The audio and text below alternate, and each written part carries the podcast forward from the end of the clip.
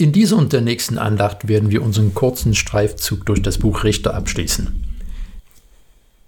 Diese letzten Kapitel des Buches finden relativ wenig Beachtung in Predigten und Bibelstunden, mitunter weil sie von sehr merkwürdigen Ereignissen erzählen. In Richter 17 und 18 lesen wir zuerst von einem Mann namens Misha. Die Geschichte fängt damit an, dass seine Mutter feststellt, dass ihr eine große Menge an Silber entwendet wurde. In ihrem Ärger über diesen Diebstahl verflucht sie den Dieb.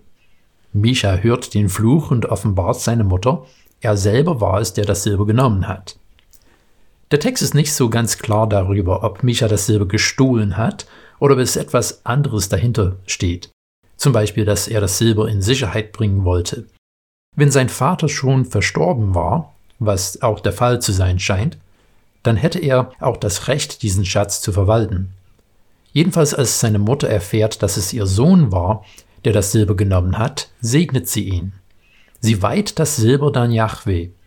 Hier werden die Widersprüche des Textes deutlich. Die Mutter und ihren Mann haben ihrem Sohn einen Namen gegeben, das bedeutet, wer ist wie Yahweh? Und sie weiht das Silber Yahweh. Aber das Silber soll dann zu einem Gussbild geformt werden, etwas, was Yahweh ausdrücklich verboten hat. Micha lässt die Götzenbilder anfertigen und er nennt einen seiner Söhne als Priester.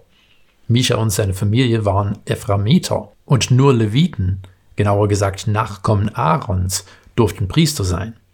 Aber dann hören wir von einem rastlosen jungen Leviten, der eine neue Heimat sucht. Micha kann sein Glück kaum fassen, dass ein waschechter Levit zu ihm gekommen ist.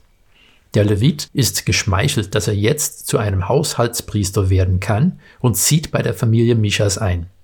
Schon diese Situation ist völlig verquer. Die Götzenbilder hätten nie hergestellt werden dürfen und ein Levit hätte es ablehnen müssen, an einem Altar mit solchen Götzenbildern zu dienen.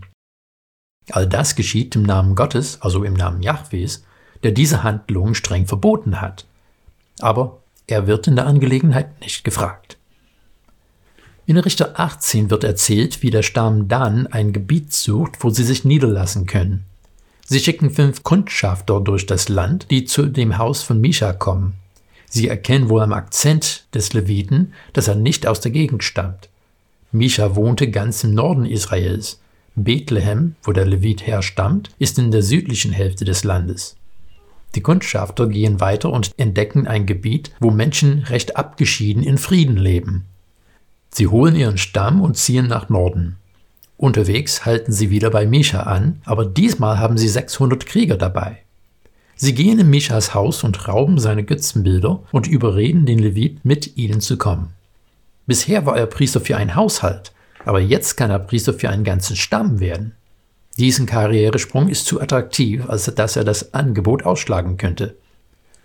Micha hat das Nachsehen, weil er nicht genug Gewalt hat, um die Daniter von diesem Diebstahl abzuhalten. Die Daniter ziehen dann weiter und vernichten die Völker, die vorher friedlich in der Gegend gelebt haben. Die Geschichte will verdeutlichen, wie die Israeliten ethisch, moralisch und geistlich so weit gefallen waren, dass sie nichts anderes waren als die Kanaaniter, die in dem Land vorher gewohnt haben und die sie eigentlich vom Land vertreiben sollten. Die Gebote Jahwes spielten keine Rolle mehr. Misha hat Götzenbilder gemacht, der Levit hat Misha den Rücken gekehrt, sobald er ein besseres Angebot bekommen hat und somit auch diesen Diebstahl bewilligt. Die Daniter haben ein friedliches Land gefunden und es in einen Ort des Todes verwandelt. Jeder tat, was in seinen eigenen Augen recht war. Allerdings, wenn jeder das tut, was in seinen eigenen Augen recht ist, dann bleibt bald kein Platz mehr für Barmherzigkeit. Nur das zu suchen, was mir im Moment passt, führt zu einer Spirale des Verfalls, und genau das will der Verfasser des Buches Richter verdeutlichen. Die Gebote Gottes sind gut für uns. Sie fordern uns auf, nicht nur das eigene zu sehen, sondern auf ihn zu hören und auf das Gute zu achten.